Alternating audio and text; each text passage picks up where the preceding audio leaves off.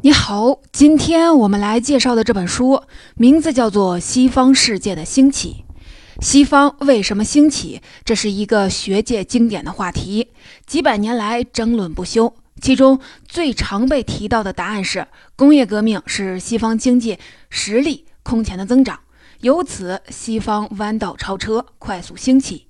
但查阅历史资料就会发现。在鸦片战争爆发前，清朝的 GDP 占全世界的百分之三十以上，而已经搞了几十年工业革命的英国，GDP 世界占比只有百分之五。看来，技术革命、经济飞跃并不是西方兴起的底层原因。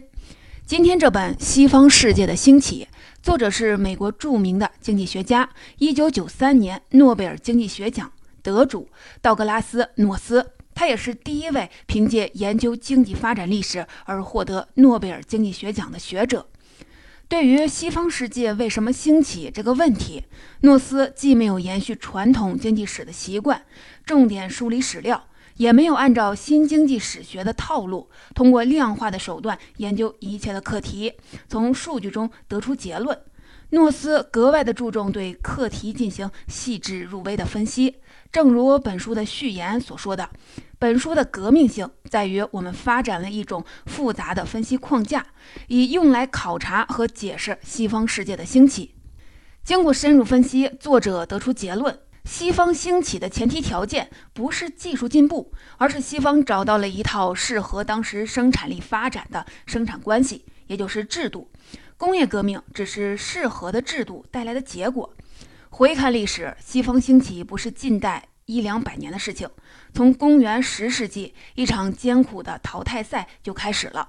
这场竞争非常的残酷，最终只有英国真正获得成功。也就是说，所谓西方世界的兴起，严格说应该英国的崛起。下面我们试着用长跑竞赛的视角来重新的看一下西方各国兴起的过程。首先是资格赛。哪些国家从中世纪的欧洲脱颖而出，加入了弯道赶超的种子队伍？其次是决赛，通过资格赛的种子选手在决赛中的表现如何呢？结果怎样呢？最后，我们做一点赛事分析：为什么那些走错路的国家没有及时调整赛道，要眼睁睁看着自己失败呢？资格赛从公元十世纪持续到十五世纪，这个漫长的赛程可以分为三个阶段。起跑、中程和冲刺。回到公元十世纪，欧洲在起跑线就位。所谓起跑线，是欧洲刚发生的一件大事儿——加洛林帝国覆灭。加洛林帝国这个名字你可能比较陌生，其实这个帝国对欧洲历史的影响非常大。公元五世纪，西罗马帝国灭亡后，欧洲各地陷入战乱。后世的历史学家把西罗马帝国灭亡看作是黑暗中世纪的开始。其实中世纪是黑暗的，这个表述有点以偏概全。所谓的黑暗时代，只是罗马帝国灭亡后的三百年。到八世纪末，加洛林帝国版图一度涵盖了今天的法国、德国、奥地利、瑞士、荷兰、比利时、意大利中北部等地区。这或许是欧洲历史上最接近统一的时刻。统一往往就能带来秩序，百姓就不用四处的逃命，可以正常生活了。但是在十世纪，庞大的加洛林帝国覆灭了，欧洲再次的变成了一盘散沙。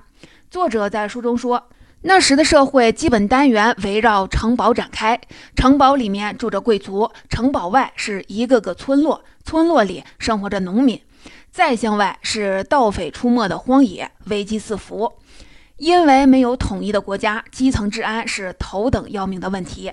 普通人为了活下去，会投奔有武装的贵族，但贵族不会让农民白占便宜，得交保护费。比如让农民替自己种地，一方是提供保护，一方负责生产，这样的关系看起来很平等。其实啊，天平明显的倾向贵族。作者提到，贵族能提供那个时代最宝贵的资源。治安与稳定，一些大贵族的领地吸引来越来越多的人，于是当地人口迅速增长。但贵族城堡周围的农田就那么多，由于人多地少，掌握土地的贵族就有更大的议价权。他们给农民开出越来越差的条件，农民为了生存，不仅出卖劳动力，成为了佃户，甚至失去人身自由，沦为了奴仆。请注意啊，这时的欧洲已经进入资格赛的中程了，但我们发现欧洲各地到处都差不多，一个个小城镇、小城市孤立发展，赛场上还没有涌现出亮眼的选手。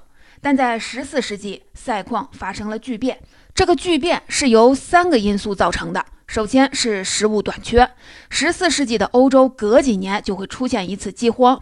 据统计，位于今天比利时的小城伊普雷，在当时一次的饥荒中有百分之十的人口死亡。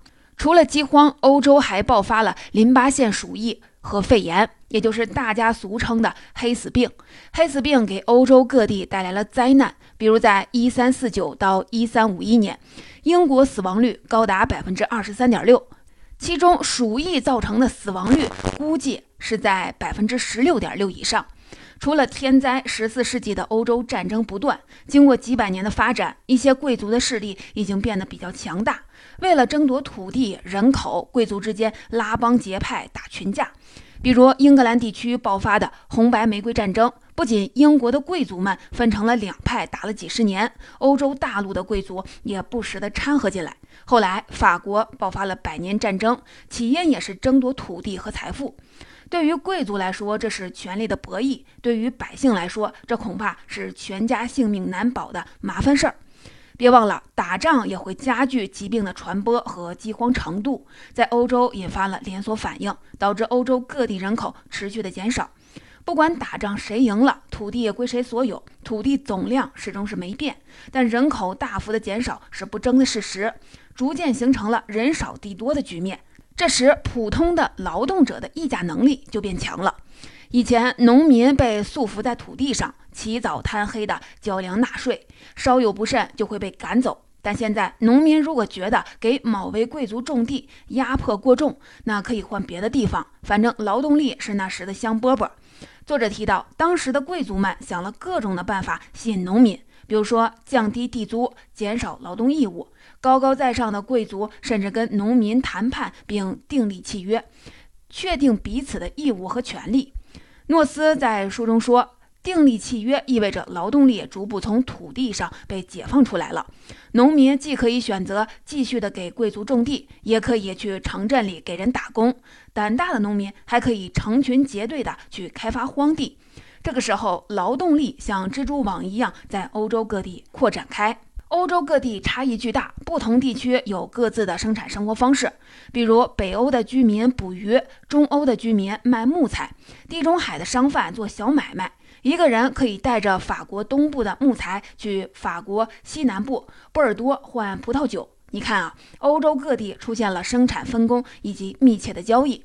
但我们前面提到。中世纪欧洲强盗遍地，出门尚且危险，更别提带着一车的货物横穿法国了。这时，有种需求变得无比的强烈，人们希望一种强大的力量可以保护交易正常的进行。作者认为，贸易要想长期进行，需要双方严格的遵守契约，这也需要强大的保障力量。这种力量不是某个城堡的小贵族具备的。正是在这种背景下，国家这种组织呼之欲出。请注意，欧洲的预选赛即将进入冲刺的阶段，一些优秀的选手将逐渐的把大队伍甩开。作者在书中特别提到了四位优秀的种子选手，首先是不列颠岛的英国。孤悬海外的英国面积小，资源有限，因此需要进行频繁的贸易，把羊毛制品卖出去，再从大陆买入粮食。为了更有效地保障贸易，英国国王在国会的支持下，开始向民众收取各种的税收，以应付国家开支。就这样，政府的力量越来越强大。英国在预选赛中脱颖而出，类似的情况还发生在尼德兰。尼德兰的范围包括今天的荷兰、比利时等地，这里地势低平，交通便利，有得天独厚的贸易潜力。西欧最大的河流莱茵河就是在此注入大西洋的。统治者在议会支持下统一货币，鼓励航运业和渔业的发展。很快，尼德兰变得非常的富裕，也迅速的在预选的赛中出现了。再比如说法国，法国的情况跟英格兰、尼德兰不太一样。法国得以成型的契机是百年战争。战争初期，由于英国王室拉拢了法国当地很多贵族的支持，法国王室节节败退。但几十年过去了，英国人在法国到处的烧杀抢掠，让法国人非常的不满。于是，普通的民众陆陆续续的站在了法国王室一边，他们都希望能由国王可以保护大家，保护这片土地。一三七零年，法国国王查理五世以抵抗英国侵略为由，开始向民众征收人头税。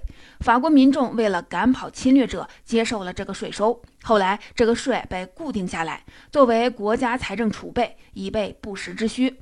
同时，国王还向民众收取大宗税款，目的是保证乡间免遭武装盗匪袭扰。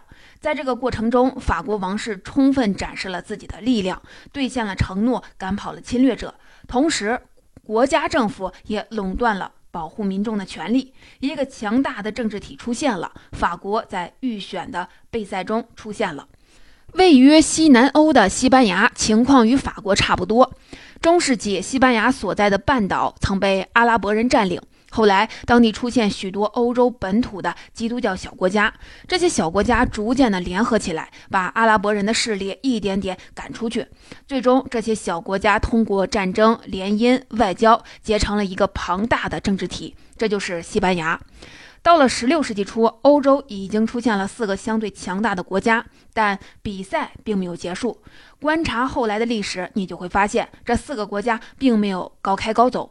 比如说，晚清时期侵略中国的列强中，并没有尼德兰和西班牙，而且在英法的较量中，英国接连打败法国，成为独一无二的日不落帝国。为什么除英国以外的其他三个国家都没落了呢？下面我们接着看这场比赛的决赛。这场比赛从16世纪开始，持续到了18世纪。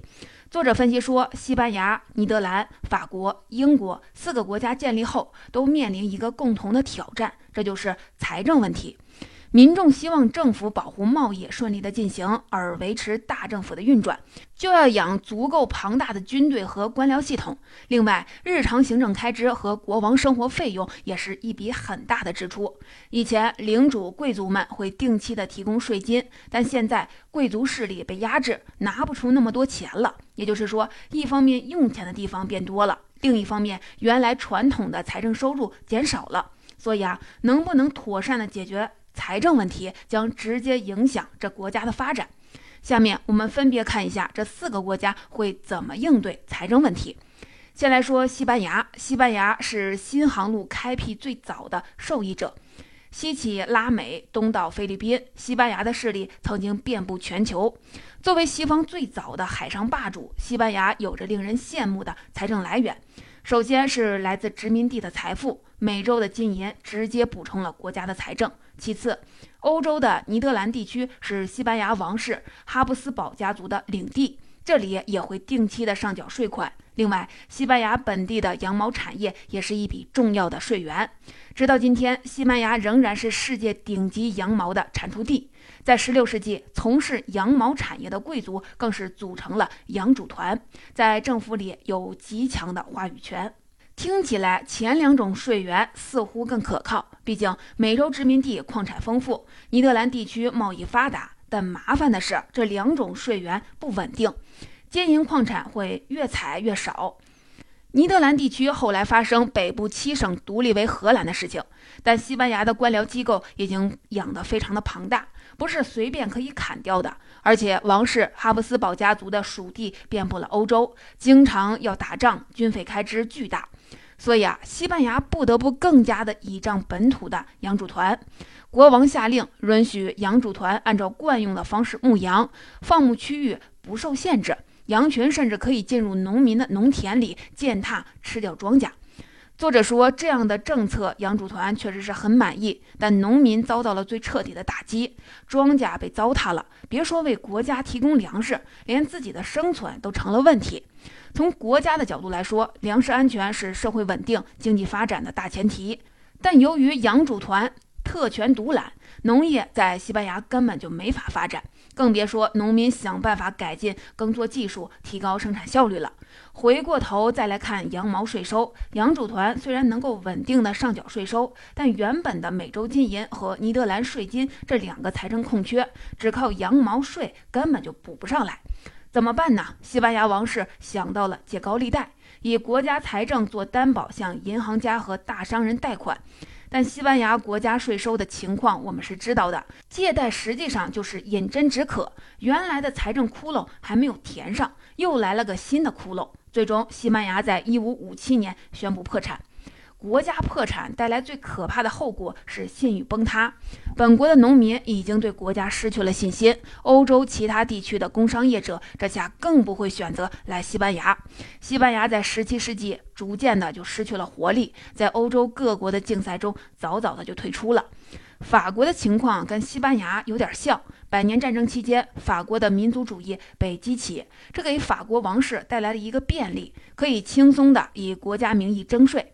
征税的理由可能就是为了某次的战争、某个特殊的项目，但战争过去了，项目结束了，税呢照收不误。甚至啊，到后来，国王认为一些税收自己想征就能征，干脆啊就把议会给踢开，流程也懒得走了。作者说，这样做的效果就是法国政府的财力可以快速的增长，但这也是一个巨大的隐患。国王发现征税筹钱这个办法太好用了，来得多，来得快。于是，法国政府只知坐享其成，什么鼓励创新、发展工商业根本就不会考虑。这么一来，法国虽然建立了强大的政府，但没有建立统一市场。法国国土上有三十多个小市场，长期的孤立发展。民众的财力是有限的，搜刮民脂民膏不会让法国真正的富起来。作者说，随着法国在全世界的扩张，法国财力越来越吃紧。后来，法国国王想到了一个昏招，出售官职，大大小小的官职，包括法官，都明码标价，有钱就能当。买官还有赠品，可以免除若干的税收。售卖官职甚至成为法国财政的重要的制度。这种办法，别说推动国家发展，对于国家的正常运转也是百害无一利。到这儿也就会不难想象，为什么后来法国大革命那么漫长，那么血腥？因为政府的罪恶实在是罄竹难书，民众的怨恨难以消除。在后来与英国的较量中，法国连连失败，接连丢掉了美洲殖民地、印度殖民地，在距离最近的非洲。招架起来也非常的吃力，归根到底是因为法国在解决财政问题方面选择了一条所谓的捷径，但这条捷径实际上是没有出路的死胡同。为什么最终英国能在欧洲各国的竞赛中夺冠呢？作者在书中花了很大的篇幅介绍了英国的情况。英国没能像西班牙一样吃到海外殖民的第一波红利，也不像法国一样迅速找到应对财政问题的方案。但坎坷的道路往往意味着有更多校正错误的机会。如果回到十三世纪，英国和法国的状况没有太大的区别。国王是头号的贵族，他的手下有大大小小各种贵族，他们在国王面前是臣属，回到自己的土地便是土皇帝，过得可能比国王还滋润。法国由于在百年战争中遭到了英国入侵，国王实力大增。英国国王也想着扩张自己的权力，采用的是传统手段，也就是时不时的敲打境内的贵族。但贵族也不是吃素的，会奋起反抗，打败国王也是常有的事情。后来贵族内部矛盾不断的发酵，爆发了红白玫瑰战争，国王和贵族们发生了一次大火并。英国的大贵族差不多团灭了。最后一位几乎没有什么背景的小贵族亨利捡了一个大便宜，开创了都泽王朝。这就导致英国国王权力不会像法国、西班牙国王一样疯狂的生长，而是能被议会有效的约束。有了议会制度，国家就不太容易制定出售卖官职、允许羊吃庄稼那样荒唐的政策了。那是不是英国就不会出现垄断与特权呢？事实上，英国不仅有垄断和特权，而且还把这件事情制度化了。但要请你注意，垄断与特权只是工具，效果好坏那得看这套工具怎么用。英国推行的垄断，并不是国王出于私利赏给个别贵族和宠臣的特权，而是一种能提高效率、促进生产的垄断，这就是专利权垄断。在某种的新生事物的最初发展阶段，适当的保护能促进它迅速的成长，尤其是在高风险的行业。专利的垄断能激励民众大胆的试水，这就有助于把民众导向市场潜力巨大的蓝海，而不是国王的个人偏好。英国在美洲的拓殖就是这样开展的。当时水热资源、矿藏资源最丰富的中南美洲地区已经被西班牙、葡萄牙占据，只剩北美大西洋沿岸这块土地也有潜力，但开发难度比较大。英国政府便通过授予专利垄断权来鼓励人们冒险出海，拓展海外市场。为了更高效地聚集资本，英国孕育了世界上最早的大型股份制公司。英国的专利垄断权还产生了更大的影响。英国地下人少，只靠自身力量发展速度上有限，于是英国向外国人开放了专利垄断权。伊丽莎白一世时期，女王控制的五十五项专利权中有二十一项授予了外国人，以及加入了英国国籍的国民。这些专利权包括了皮革、玻璃、压力泵、肥皂等产业。在国王的手里，这是运营难度大的落后产业，但交给了逐利的商人，更容易扭亏为盈，给英国带来了丰厚的收入。而且邀请外国人参与，实际上引入竞争机制，能促进本地生产技术快速迭代更新。专利保护作为一种效率工具，让英国在冲刺的阶段跑的是越来越快，最终赢得了本场比赛的胜利。而且你肯定发现了，欧洲的资本、技术、劳动力在英国汇聚。正如本书结尾的最后一句话：“现在舞台已为产业革命布置就绪。”英国已经在忙着为下一场赛跑热身了。到这里，还有个国家还没有说到，这就是尼德兰。尼德兰有得天独厚的区位条件，在市场作用下，很快就发展起来，成为了整个欧洲效率最高的地方。但尼德兰却有一个致命的缺陷，我们来简单的看一下。尼德兰作为西班牙。哈布斯堡家族的属地深受西班牙的剥削，后来北部七省联合独立，这就是后来的荷兰。此后，荷兰将代表尼德兰继续的参赛。最初，荷兰的发展也是很不错。为了促进商贸发展，荷兰确定了价格公开制度，甚至把商品的价格印刷成了清单，在欧洲流通。很快，荷兰发展成欧洲的交易中心。但荷兰的国防始终是隐患，原来的宗主。西班牙不会轻易的放过他，身旁还有法国虎视眈眈。面对两个庞然大物，荷兰逢战必输。后来英国强大起来，看着荷兰赚了那么多的钱，很是眼红，于是连续了发动三场战争，直接摧毁了荷兰在全世界苦心经营的产业。比如说，把北美的新阿姆斯特丹抢过来，改名为了纽约；把东南亚的印度尼西亚抢过来，变成了自己的殖民地。你看啊，荷兰在决赛中原本跑的也很不错，但硬生生的就被英国给赶出了赛道。到这里，我们思考一个问题：荷兰由于商贸帝国，武装力量是有限的，最后被强行的逐出赛道，这可以理解。但法国、西班牙难道没有发现本国策略有误，然后及时的调整吗？作者认为。过度的支持羊毛产业，卖官看起来是歪门邪道，但对于当时的统治者来说，其实是最稳妥的、最符合利益的策略。当时西班牙和法国的目标非常的明确，那就是解决财政问题。因为国王在位无非就是几十年，站在他的角度思考，如果有什么办法能在这几十年内稳定化解财政难题，那就一定是值得落实的好办法。对于西班牙来说，美洲的金银、尼德兰的税款随时都会失去，而来自于洋主团的税收非常的稳定，西班牙国王当然是要依靠他们。对于法国国王，增加税收速度快，来钱多，卖掉官职也能获得稳定的财政收入；而投资技术创新起效慢，风险大，谁胆敢拿国家财政前途去试水呢？经过作者的论述，我们或许可以得出这样的判断。财政压力往往是推动改革的诱因。如果财政收入充足，国家不会有太大的动力调整原有的体制和政策，维持原有的状况才是理智的选择。换句话说，西班牙、法国其实是败在了路径依赖上。在西班牙和法国的经济制度中，只有老牌既得利益者才能够得着红利，但他们吃红利的同时，也吃掉了这个国家的未来。提到路径依赖，有一个特别经典的例子，你可能听说过，请你看一下手头的键盘，字母键的排序并不是按照字母表顺序，当初人们之所以把键盘设计成这个样子，是为了降低打字速度，避免打字机键杆撞在一起造成卡壳。如今的电脑系统打字速度再快都是能承受的，为什么人们不重新的把键盘排一个序呢？原因正是路径依赖。每个人接触的第一个键盘都是传统的经典款，即使市场上出现了排序更科学的键盘，也没有人愿意花功夫重新的学一套打字法。你看啊，所有人对键盘的使用其实都被锁定在了原有的路径之中。